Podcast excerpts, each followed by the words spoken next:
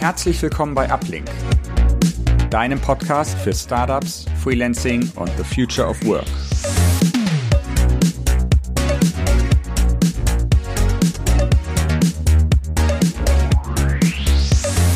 Hallo und herzlich willkommen bei Uplink, deinem Podcast zu Startups, Freelancing und the Future of Work.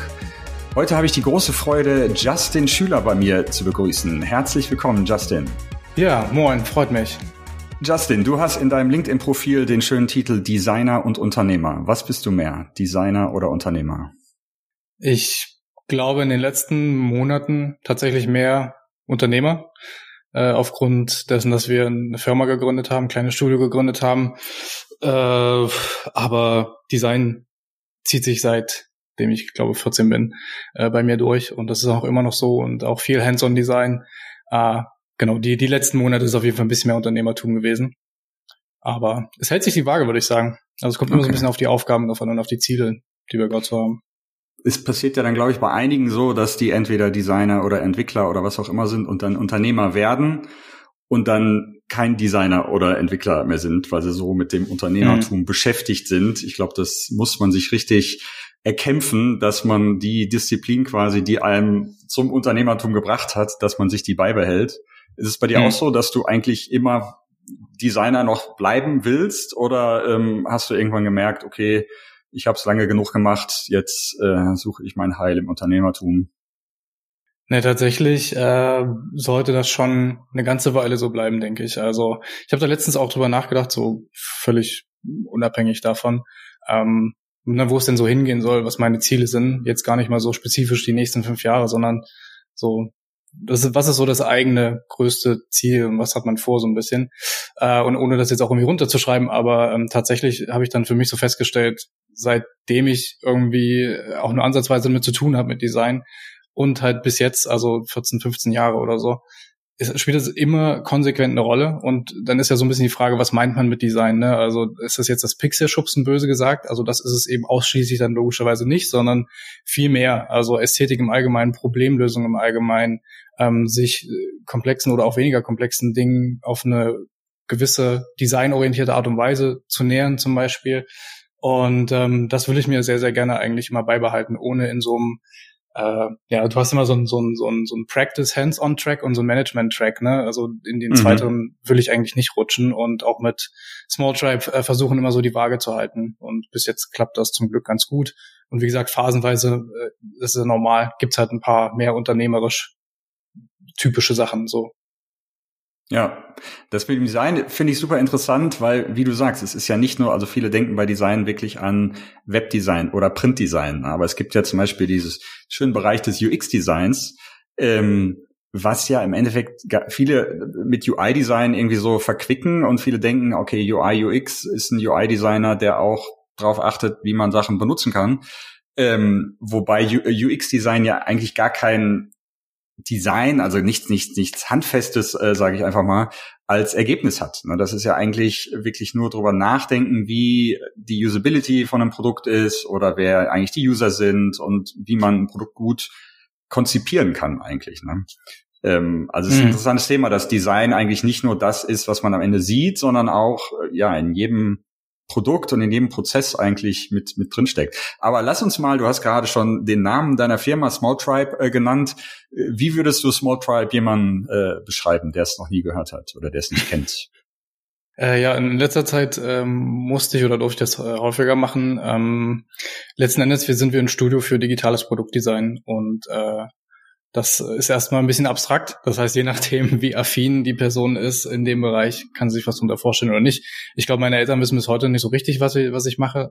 Es mhm. schon viele Anläufe gehabt, das irgendwie zu erklären. So, ähm, letzten Endes äh, bedeutet das einfach, dass wir digitale Produkte, das sind Webs, äh, Apps, Webseiten und äh, alles, was irgendwie Software ist, äh, konzipieren und gestalten und auch dafür sorgen, dass sie bedienbar sind und mhm. äh, inzwischen aber auch mehr und mehr in, äh, in Richtung Brand Experience gehen. Also Brand Strategy und Experience, also was ist eine Marke, wie stellt sich dein Unternehmen dar, wie kommuniziert es, ähm, sehen es also immer mehr als äh, ein ganzheitliches Ding, beziehungsweise ist das irgendwie auch ganz passend zu dem, wo ich herkomme und wie ich schon immer äh, unterwegs bin, nämlich recht generalistisch. Und äh, da schließt sich gerade so langsam der Kreis, dass wir versuchen, als Designstudio das ganzheitlich zu denken, weil ohne eine passende Identität, ohne gutes visuelles Auftreten ähm, hast du dann vielleicht auch relativ schnell Probleme in deiner Product Experience.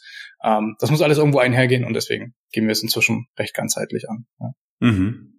Jetzt steckt das Small schon im, im Namen und du hast gesagt, ihr seid ein Studio, ein Studio. Ähm, wie, wie klein seid ihr? Oder ist es ein, ein, ein, eine Begrenzung, dass ihr sagt, okay, wir wollen jetzt keine große Firma aufbauen, wir wollen keine Agentur sein? Ähm, vielleicht kannst du mal erklären, was, was unterscheidet denn quasi Small Tribe oder generell so ein Studio von äh, vielleicht einer Agentur oder einer, einem größeren Unternehmen, die sowas macht? Hm. Ähm Genau, wir wollen tatsächlich klein bleiben. Ähm, das ist äh, jetzt nicht unbedingt auf eine Zahl äh, gemünzt, aber der Name hat tatsächlich schon von Anfang an genau dieses, diesen Aspekt im Hintergrund gehabt. Äh, ob wir dann irgendwann mal zu zehnt oder zu zwölf sind, das, das ist für mich noch klein und da, dann ist das so eine gefühlte Grenze, aber das würde ich jetzt nicht unbedingt daran festmachen. Momentan sind wir effektiv zu zweit, also Stefan, mein Partner und äh, ich und darüber hinaus immer wieder äh, Freelancer und Partner aus dem, wie ich es nenne, Inner Circle äh, unseres Netzwerk, äh, unseres Netzwerks, mit denen wir schon viel und, äh, und lange zusammengearbeitet haben. Ähm, das ist dann unterschiedlich je nach Projekt. Und ähm, es ist, also ich glaube, es ist also in den letzten Jahren gibt es eh einen Trend zu diesem Studio-Ansatz, äh, ob man das jetzt vom Wording her Agentur oder Studio, ne? Also im Endeffekt kommt es darauf an, was du anders machst, wie du es jetzt nennst, einmal hingestellt. Ähm, wie ich das sehe und wie ich das auch aus Gesprächen mit anderen äh, Studios äh, so wahrgenommen habe, ist es halt vor allem, dass du dich äh, so aufstellst, dass du möglichst flexibel weiterhin bleibst, aber jetzt nicht unbedingt als Full-Service-Agentur agierst, also du auch einen gewissen Fokus setzt.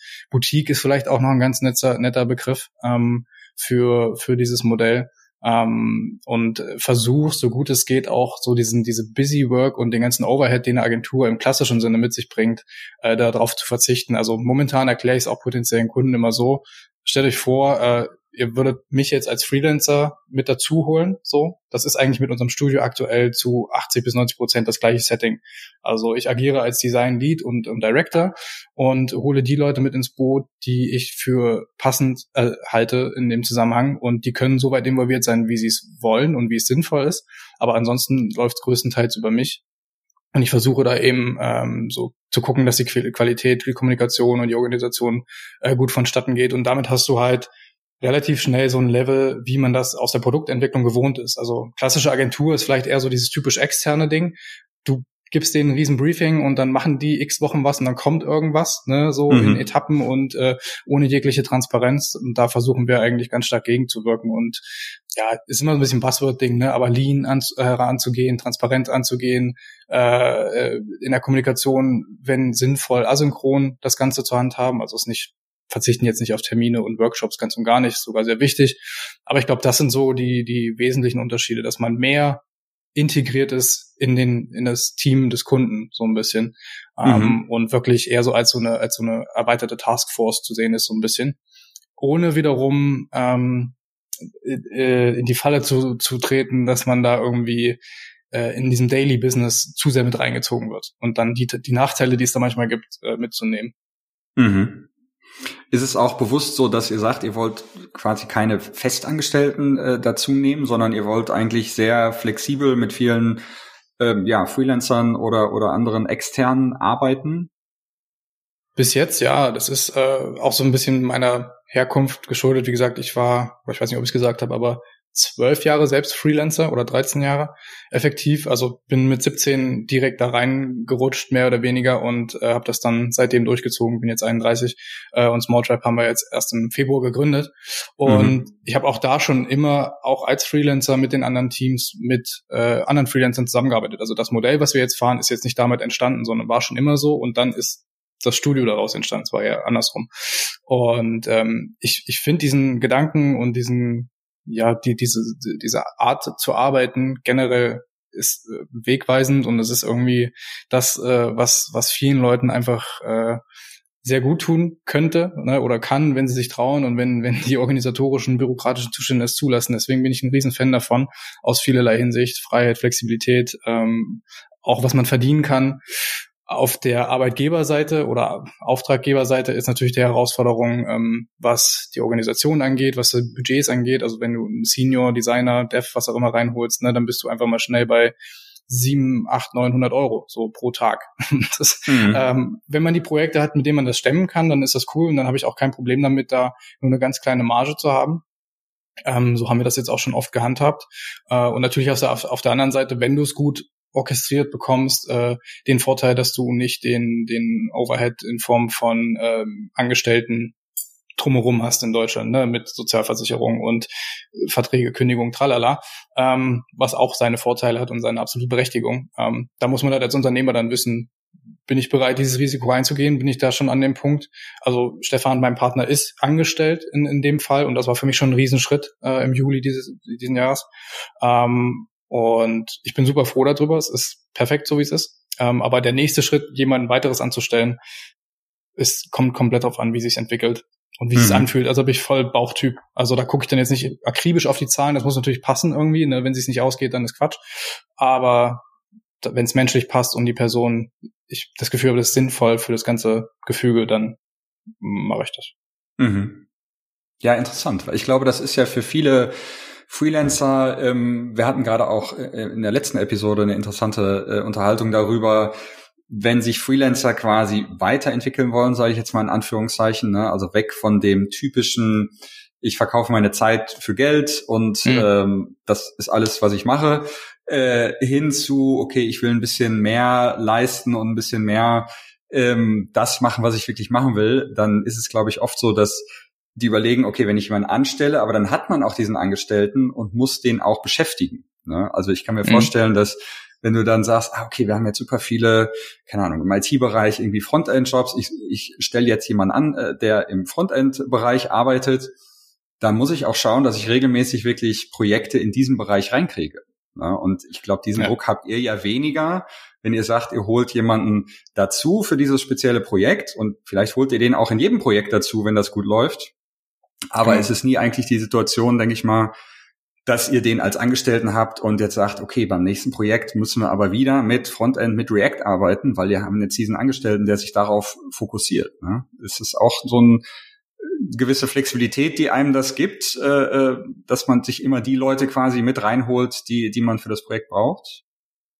Ja, ja, also hast es eigentlich treffend formuliert, genau. Also es ist äh, der Aspekt, dass man sich dann natürlich gleich wieder in eine, eine Abhängigkeit begibt, ein Stück weit. Und ich meine, im, in der ganz normalen Wirtschaft, im ganz normalen Unternehmertum, Stichwort Wachstum und so, ist es gang und gäbe zu sagen, gut, es läuft gut, jetzt holen wir noch eine Person dazu oder noch zwei oder noch vier oder noch fünf. So, und dann irgendwann bist du immer, ich meine, wir sehen es gerade mit den Layoffs äh, bei den, bei den ganzen äh, Startups und so weiter, aufgrund der Situation, äh, hast du dann äh, wenn auch in anderen Dimensionen, ne, müssen dann 100 Leute gehen mit einmal, weil, weil das alles nicht mehr äh, tragbar ist, weil dem vorangegangen kein organisches Wachstum war, sondern irgendwie mhm. so, jetzt müssen wir hier Vollgas geben, wen Investoren und was auch immer. Also das ist so die, die, der krasse Gegenpart. Ähm, Zwischending wäre jetzt äh, trotzdem für mich zu sagen, ich kenne auch viele befreundete Studios und ich finde das trotzdem auch faszinierend und interessant, die halt sagen, okay, jetzt stellen wir so zwei, drei Leute ein, weil es läuft halt gut und wir wollen auch auf diesem Level auf jeden Fall bleiben ich glaube, ich bin oder wir sind da noch eins drunter, also organisch wirklich sehr organisch. Also das wird eine Weile dauern, weil ich bin kein Fan davon von größer mehr und mehr. So, also ne, wenn es jetzt so wie jetzt läuft und die Kunden super cool sind, dann bin ich super fein damit. Und wenn wir zu zweit oder zu dritt oder zu viert sind, dann sind für mich die Argumente nicht, weil wir mehr Projekte haben müssen oder mehr Geld verdienen müssen, sondern weil ich mit inspirierenden Menschen zusammenarbeiten kann tatsächlich. Deswegen mit Freelancern ist das ja das Gleiche, nur dann immer auf Zeit oder auf Projektbasis. Ähm, und das finde ich tatsächlich cool. Also dann hast du ja zwangsläufig auch die Möglichkeit, wieder mehr anzunehmen oder größere Sachen anzunehmen. Das wäre dann eher mein Anspruch. Ne? Ähm, in die Richtung kann es gehen, aber dann eben auch mit einem Limit. Also ich so viele Beispiele, von denen man hört und gelesen hat, wo das dann irgendwie in so auch in Studio- oder Agentursphären in die Hunderte ging und äh, machen wir uns nichts vor. Ne? Also mit jeder Person, die dazukommt, steigt halt die organisatorische und kommunikative Komplexität. Ähm, Absolut. Administrativ und also ich habe immer so das Gefühl, ne, wenn ich das jetzt machen würde, zoome ich immer weiter raus von dem Operativen dann höchstwahrscheinlich. Oder ich, man holt wieder jemanden rein, der sich um das Operative äh, oder die Geschäftsführer-Tätigkeiten kümmert. Fühle ich gerade noch nicht so. also mhm. das äh, kann ruhig erstmal noch so ein bisschen so auf dem Level bleiben. Und war das in der Kommunikation mit den Kunden jemals ein Problem, dass ihr gesagt habt, ähm, ich weiß nicht, wie, wie offen du dann sagst, wir sind zwei Feste und der Rest ist flexibel dabei? Denn da kann ich mir auch vorstellen, dass die dann manchmal denken, hm, okay, ist ein sehr kleines Team, und es gibt ja immer so diese Vorurteile, na, Freelancer, die sind ja, ähm, klar, die sind flexibel, aber die sind auch nicht immer verfügbar und die tanzen auf mehreren mhm. Hochzeiten und dann sind sie mal äh, sechs Monate weg und liegen in Thailand am Strand und äh, was auch immer. Also gibt's da manchmal so, dass du merkst, dass äh, wenn ihr, wenn ihr mit dem Kunden redet und eure Struktur so ein bisschen erklärt, dass es da äh, Vorbehalte oder negatives Feedback gibt? So ein bisschen, ja. Es ist aber tatsächlich eher eine andere Richtung, zumindest in letzter Zeit. Äh, das liegt wahrscheinlich daran, dass es jetzt Small Tribe so als Studio erst seit, wie gesagt, Februar gibt und ähm, die meisten Aufträge oder Anfragen oder Gespräche generell kommen über mich als Person oder werden an mich herangetragen und viele kommen dann mit der Erwartungshaltung, Freelancer. So, wir holen jetzt einen Freelancer an Bord. Und dann muss ich quasi erklären, okay, ich bin nicht mehr allein unterwegs. Wir heißen jetzt Small Tribe Studio, da sind die und die Personen dabei.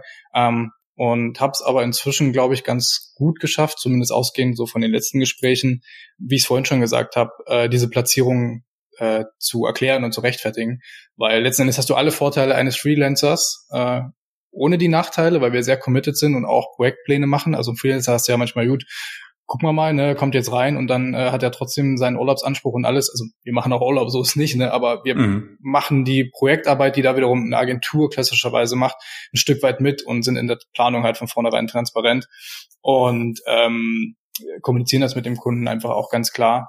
Plus, du hast eben nicht nur den Freelancer, du hast zwar den Freelancer, also mich als direkten Ansprechpartner und die Person, die verantwortlich ist und den Lead macht und guckt, dass die Qualität passt, aber du hast einfach im Hintergrund wirklich ein Netzwerk plus jetzt in, in meinem Fall eben Stefan, der, der unfassbar hilfreich ist und super geile Arbeiten macht. Ähm, ja, da hast du dann eigentlich, also da gibt's wenig Argumente denn dagegen, außer vielleicht beim Preis noch. Ne? Für die meisten, für, für die meisten war das dann bisher einigermaßen schlüssig. Und ähm, ja, genau, das funktioniert jetzt ganz gut eigentlich. Würdest du sagen, liegt ihr beim Preis ungefähr auf Agenturenlevel oder darunter oder kommt es dann aufs Projekt an? Kann man das gar nicht so sagen? Klassisches kommt drauf an. Ähm, wir sind schon eher auf äh, Agentur, Studio-Level. Also ich kann aber ganz transparent kommunizieren. Wenn wir mit Tagessätzen arbeiten, dann gehen wir mit 960 Euro netto rein, ähm, mhm. haben da aber auch eine flexible Spanne. Das Ding ist einfach, dass wir oder ich dann im Speziellen gucke, ähm, was ist das für ein Projekt? Wer ist der Kunde? Wie ist die Laufzeit? Wie ist die Kommunikation? Wie sympathisch ist mir das ganze Setup? Das ist mir inzwischen gerade nach äh, äh, so ein paar Erlebnisse in der Vergangenheit ähm, enorm wichtig geworden. Und dann bin ich auch bereit, äh, da ein Stück weit entgegenzukommen. Und dann haben wir Commitment auf drei oder mehr Monate zum Beispiel. Ne? Dann muss ich jetzt nicht um einen Tagessatz falschen, sondern wenn das Gesamtpaket für mich stimmig ist, all good so, ähm, dann ist dann auch immer eine Portion Value-oriented, äh, Value-Based Pricing dabei. Also was wir generell ganz klar von Anfang an kommunizieren inzwischen ist so dieses Losgelöste von der Zeit gegen Geld. Ähm, man will trotzdem immer einen Preisindikator haben, das kann ich auch völlig verstehen. Und dann ist dieser Tagessatz irgendwie so eine Orientierung. Wir haben allerdings aber auch ein äh, sprintbasiertes Konzept, wo wir sagen, okay, ein Sprint geht zwei Wochen und der kostet pauschal ähm, 10.000 so. Und dann ist egal, wie viele Leute da involviert sind, ist egal, wie viele Tage involviert sind. Es ist egal, was wir in der Zeit machen, weil wir planen das. Also wir machen eine grobe Roadmap, bevor wir gemeinsam loslegen, ähm, damit wir natürlich wissen, worum es geht. Das ist jetzt eine Mobile-App, ein Konzept, was ist da alles mit drinne. Und zu Beginn des Sprints machen wir halt alle gemeinsam mit dem Kunden Sprint-Planning. Und mhm. so wie man das aus der Produkt Produktentwicklung oder aus der agilen Entwicklung kennt, dort legen wir fest, was packen wir in den Sprint rein. Und dann ist vollkommen egal, wie viele Tage dafür jemand braucht und alles, sondern wir sagen halt, gut, das ist halt die Schätzung, die wir machen. Ähm, das ist ungefähr so aufwendig und das schaffen wir in der Zeit. Und dem Kunden ist vollkommen klar, gut, das kostet mich jetzt so viel, das ist einfach zu kalkulieren. Äh, man hat diesen administrativen Overhead nicht für diese ganze Zeitgeschichten, äh, da irgendwas zu rechtfertigen oder zu erfassen. Ähm, mhm. Und das ist so ein bisschen die Richtung, in die wir es mehr treiben wollen tatsächlich. Aber fragen die Kunden dann nach, ob du es machst oder ob es ein Freelancer macht oder wie groß das Team ist? Oder holt ihr dann teilweise für einen Sprint auch noch jemanden dazu? Oder äh, wie sehr, ich meine, äh, es klingt ja gut, ne, dass man sich mit dem Kunden hinsetzt und sagt, okay, Sprint kostet 10.000 Euro für zwei Wochen, also ist sehr gut, ne, sehr gut, gut verständlich. Also wir haben ja bei Uplink zum Beispiel auch diese 10% Gebühr und mhm. 10 ist immer, kann jeder verstehen. Ne? Also ja. versetzt du die, die Kommastelle oder, oder machst du Null dran. Es ist wirklich sehr äh, gut verständlich. Ähm, und sagst, okay, für diese 10.000 Euro machen wir die und die und die Features oder wir bauen dieses, dieses, dieses Projekt oder dieses Produkt. Ähm, wie sehr äh, taucht denn der Kunde dann noch ein in die eigentliche Planung? Oder sagen die dann wirklich, okay, das wollen wir als Resultat haben, wir sehen uns in zwei Wochen, äh, äh macht es, wie auch immer ihr das jetzt für, für richtig haltet? Ja, guter Punkt. Also zum einen, was, was jetzt mal die generelle Transparenz angeht, das ist uns enorm wichtig. Das haben wir uns auch in unseren Prinzipien jetzt in den Angeboten mit reingeschrieben, die wir an die, an die Kunden schicken. Da ist so ein Slide, äh, in dem wir schreiben, how we work ne, und was unsere Voraussetzungen sind, äh, also sowohl in Kundenrichtung als auch an uns selber. Und das ist der Transparenzaspekt halt drin. Ne? Also äh, ich werde zum Beispiel, die Frage kommt ja auch legitimerweise so, ah, ihr arbeitet mit Freelancern, dann haben viele so ein bisschen die Angst manchmal, dass das so ein Offshore-Ding ist, wo ich dann gleich sage, nee, ganz konkret, Stefan ist dabei, ganz konkret ähm, Ashley zum Beispiel, eine Freelancerin, Senior Designerin. Ähm, also guck einfach von vornherein, macht das auch transparent, dann haben wir gemeinsam einen Call, wo all die Leute dabei sind, also wo wir quasi das Team zusammenstellen. Ähm, also es geht nicht darum, dass ich das Gesicht von der Nummer bin und alles andere passiert irgendwie nebulös im Hintergrund, das ganz und gar nicht. Nur, dass die, die, der Kunde halt weiß, okay, Justin ist jetzt die Person, die das in die Hand nimmt und die ich ansprechen kann, wenn jetzt wirklich was ist. Also ne, da ist dann so der Dreh- und Angelpunkt und das hilft ihnen natürlich, äh, eine Verlässlichkeit zu haben und nicht die Angst zu bekommen, wie man es auch manchmal aus aus Designersicht hat. Du musst jetzt beim Kunden mit zehn Leuten reden und weiß, keiner ist richtig verantwortlich. Das will natürlich mhm. keiner. Ähm, insofern ist das super transparent.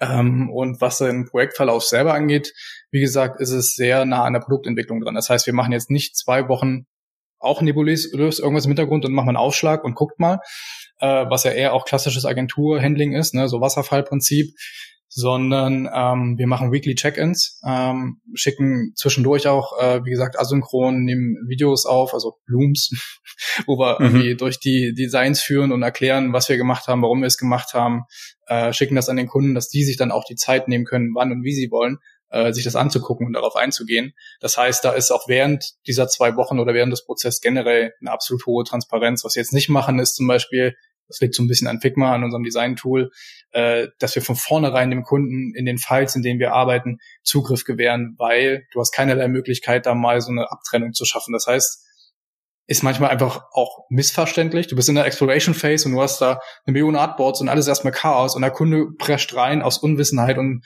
gibt Kommentare. Das ist immer so, pff, nein, ja. warte mal, wir melden ja, uns, ja, ne, wenn es irgendwie ready ist. Ähm, deswegen sind wir da so so zwischentransparent, dass wir dann immer einen Shared-File haben, einen Internal-File und der Shared-File hat dann eben auch all das, woran wir gearbeitet haben, aber halt ein bisschen sauberer aufbereitet und das teilen wir aber auch schon relativ früh und nicht erst nach zwei, drei Wochen oder so. Das heißt, mhm. wir versuchen da eben von vornherein haben auch über Slack Connect und ähnliche Connections dann äh, direkt die Möglichkeit, beim Kunden mit dabei zu sein. Da läuft nichts über E-Mail. Ähm, sind wir halt möglichst gut integriert. Das ist so das Ziel. Und er arbeitet auch dann äh, gerne quasi mit den Designern oder mit den äh, Produktleuten des Kunden zusammen oder versucht ihr da eher so abgeschnittene kleine Projekte zu bekommen, die ihr quasi separat umsetzen könnt? Sowohl als auch. Also da, da gucken wir uns dann auch am Anfang an, äh, wie ist das Setup, wie sind die Leute, wie offen, wie bereit sind die auch dafür. Ne? Also habe jetzt keinen Bock drauf, wenn ich da auf Leute stoße, die da auch schon erlebt, einfach so anti sind. Mhm. Ich werde es jetzt nicht aufzwingen, so, ne? Dann, dann würde ich das auch so kommunizieren. Aber im besten Fall ist natürlich so, du triffst auf ein Designteam oder eine Designerin, Designer, äh, die da auch voll Bock drauf haben. Und dann ist es genau wegen dem Setup ja super gut, dass du sie integrieren kannst. Also gerade mit Figma und Co. Äh, gar kein Problem. Also da haben wir auch schon verschiedene Setups gehabt, in denen es so lief. Mhm. Und äh, noch eine Frage dazu, wie, wie groß wird so ein Team dann manchmal? Also hattet ihr jetzt schon Fälle, wo ihr gesagt habt, wir müssen jetzt 10 oder 15 oder 20 Leute wirklich dazu holen oder was ist da so der, der, der Durchschnitt? Das höchste war jetzt tatsächlich vier. Also wir, wir okay. das meiste machen wir wirklich zu zweit.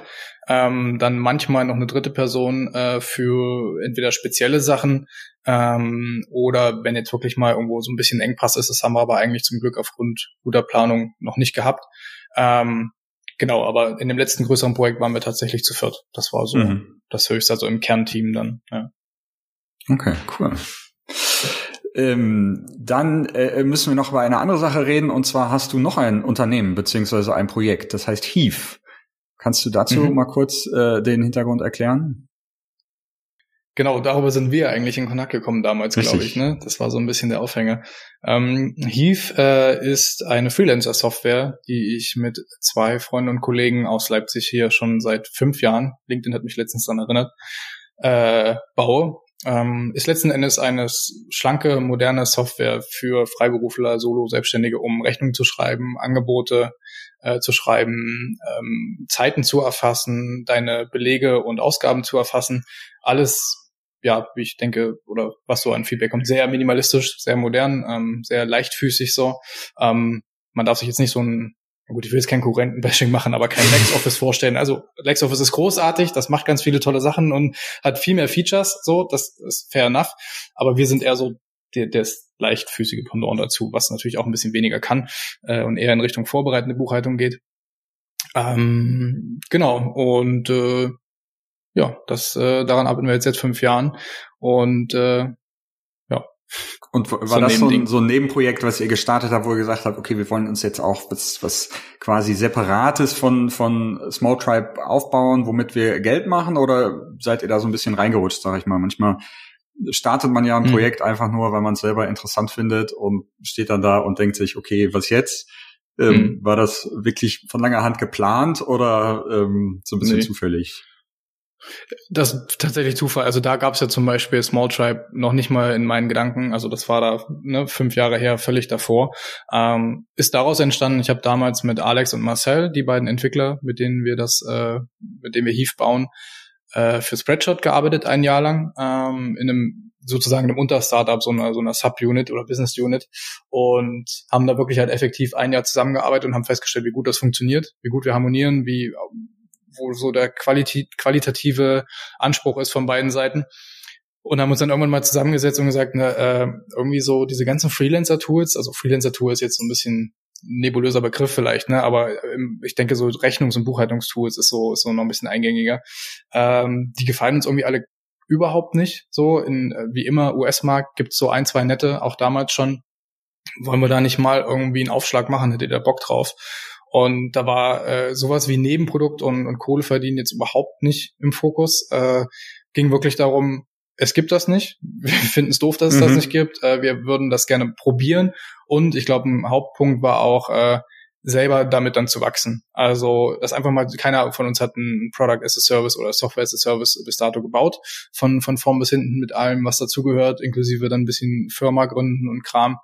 Äh, und ich glaube, da hatten wir alle so ein bisschen Bock drauf, vor allem auch aus technischer Sicht, äh, die beiden Jungs, ähm, sich dem zu, zu stellen, sozusagen, das mal zu probieren. Und das war so der Hauptantrieb tatsächlich. Und dann klar, irgendwann kommen die Fragen so, was kostet das jetzt, ne? Wie, wie, wie, wie packt man das nach außen? Was, was sollen die Leute bezahlen und so? Äh, dann kamen wir in diese Sphären, aber das äh, war jetzt nie mit so einem krassen Monetarisierungshintergedanken. Mhm.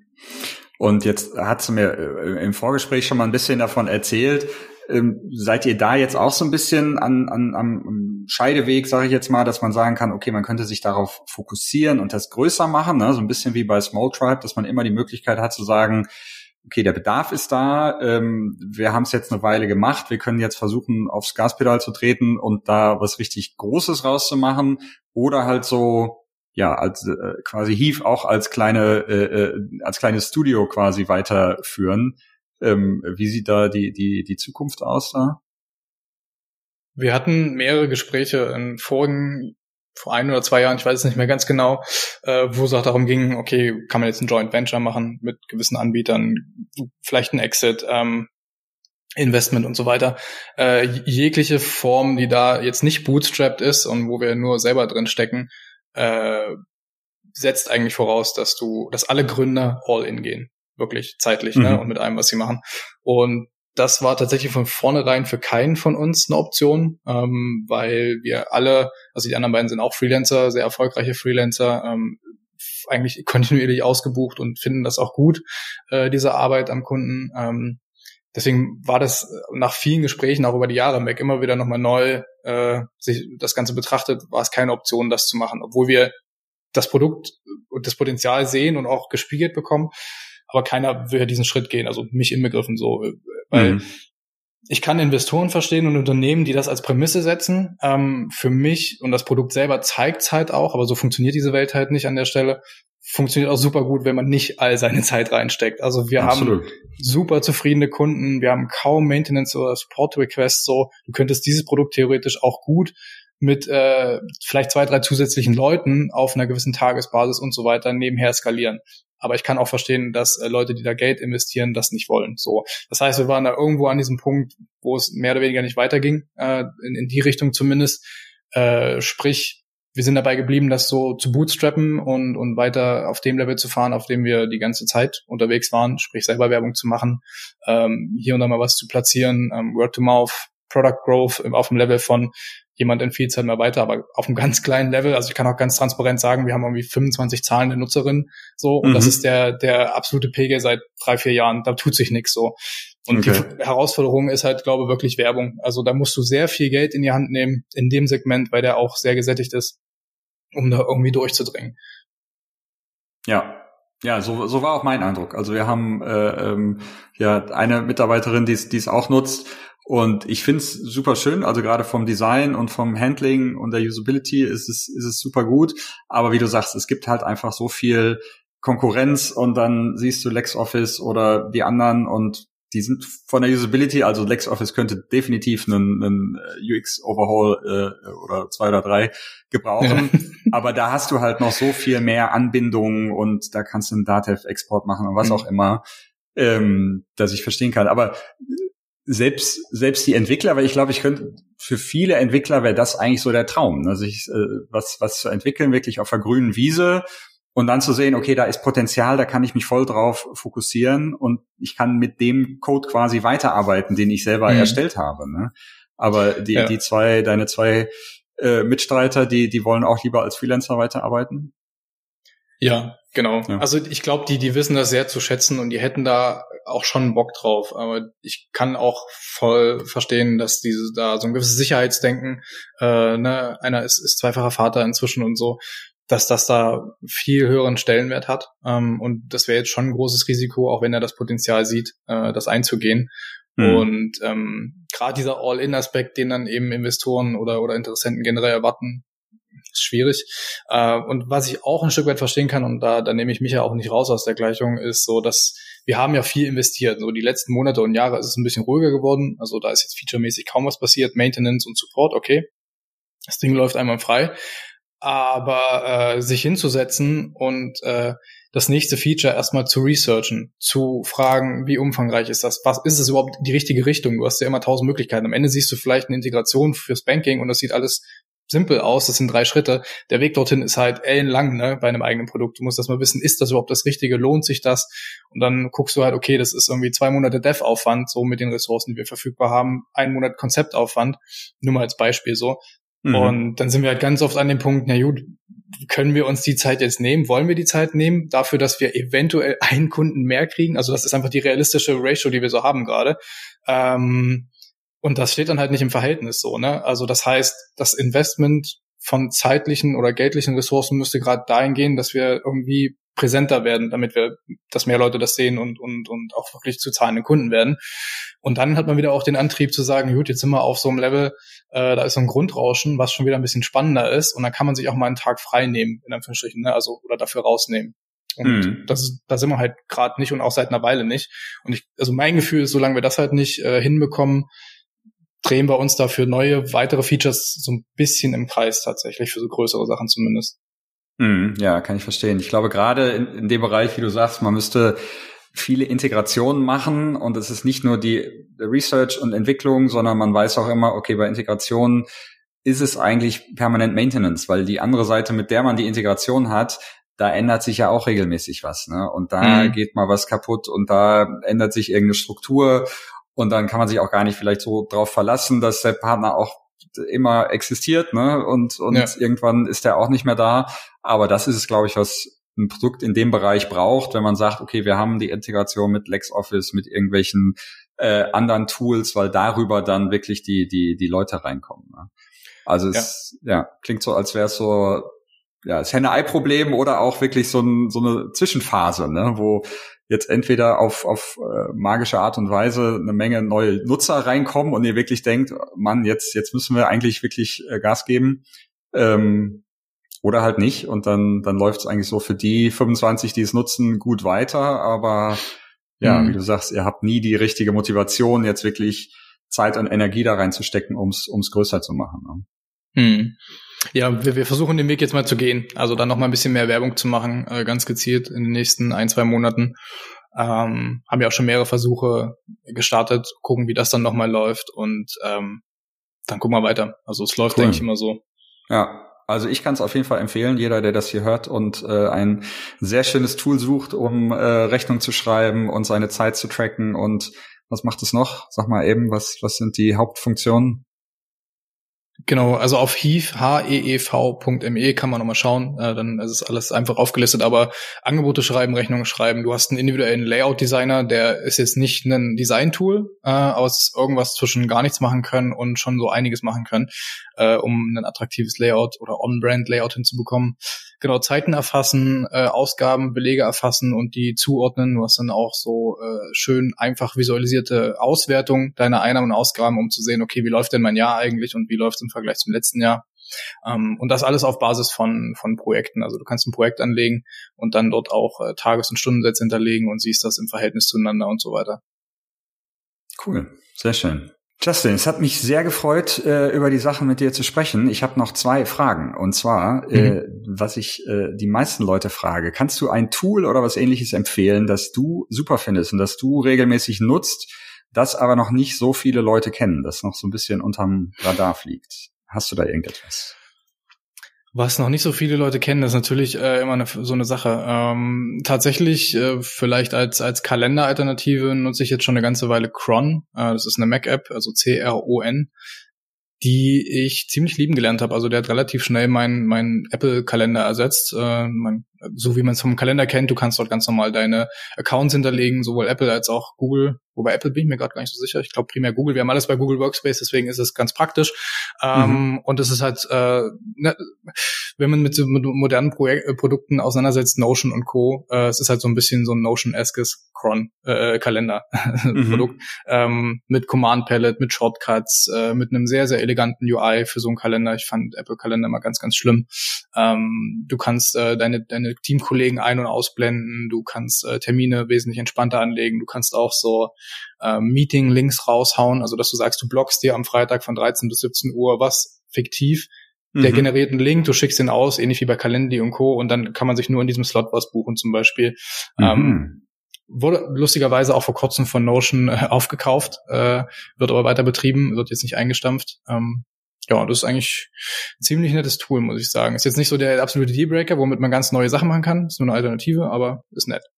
Cool. Ich habe es lustigerweise vor ein, zwei Wochen auch von einem anderen Kumpel gehört und die haben auch, glaube ich, noch eine, eine, eine Waiting-List oder sind in der, in der Beta, mhm. glaube ich, ne, dass man sich irgendwo eintragen muss Echt? und dann einen Invite bekommt. Ich habe zumindest dann irgendeine Mail gekriegt, ich könnte mich jetzt anmelden und seitdem steht es auf, ja. auf meiner To-Do-Liste, das mal zu machen, aber ähm, vielleicht muss ich es mhm. wirklich mal machen. Also ich nutze selber BusyCal, das ist eine macOS-App. Mhm ähm, die auch sehr schön ist, wo man halt, wir nutzen auch Google Workspace und man kann also alle möglichen Kalender verknüpfen und sieht die alle und kann die einblenden und ausblenden und so. Und das ist eigentlich äh, eine sehr schöne Lösung für das Problem, dass Leute, keine Ahnung, wie wir wahrscheinlich mehrere ähm, Accounts haben in Google und Apple und wo auch immer und eigentlich alle Kalender an einem Ort sehen wollen und auch Termine ja. hin und her schieben wollen und so. Das, das klappt mit BusyCal auch ganz gut. Aber mhm. ähm, Cron scheint auch und äh, wurden von Notion gekauft, aber mhm.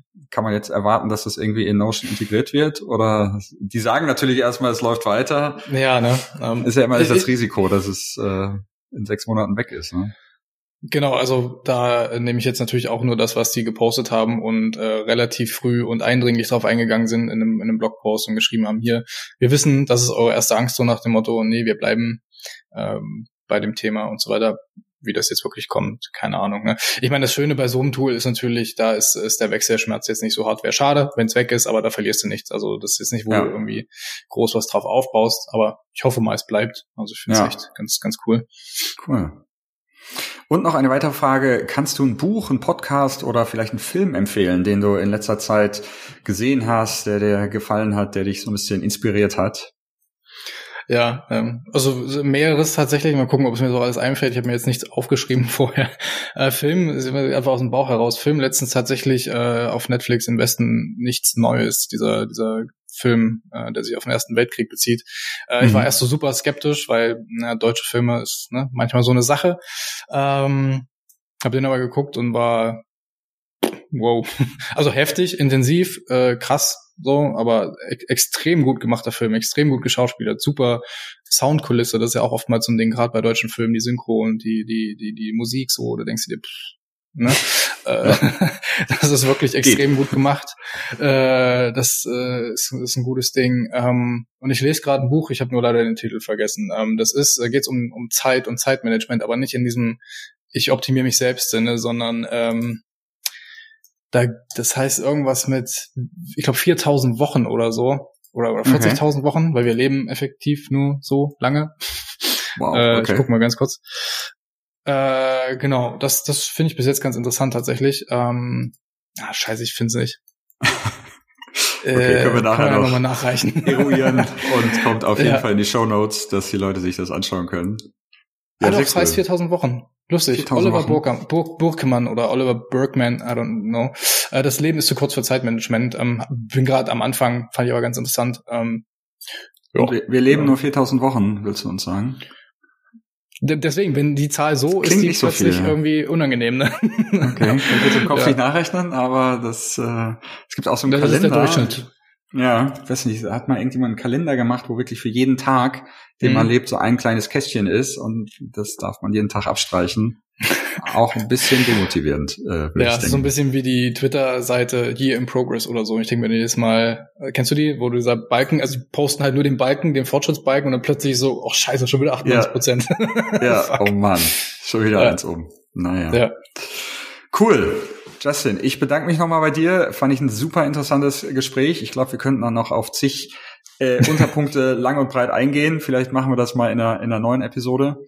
Gerne. Aber erstmal äh, danke ich dir für das Gespräch, wünsche dir noch einen schönen Tag und wir hören uns. Danke dir. Bis bald. Ciao, ciao. Das war's für diese Episode. Wenn du selbst einmal in unserem Podcast zu Gast sein willst oder jemanden kennst, der darauf Lust hätte, schreib uns einfach eine E-Mail an hello at uplink.tech. Das ist uplink.tech. Außerdem würden wir uns natürlich sehr freuen, wenn du uns eine kurze Bewertung für unseren Podcast hinterlässt. Das ist ganz einfach auf iTunes möglich oder auf der Webseite ratethispodcast.com slash uplink. So long und bis zum nächsten Mal.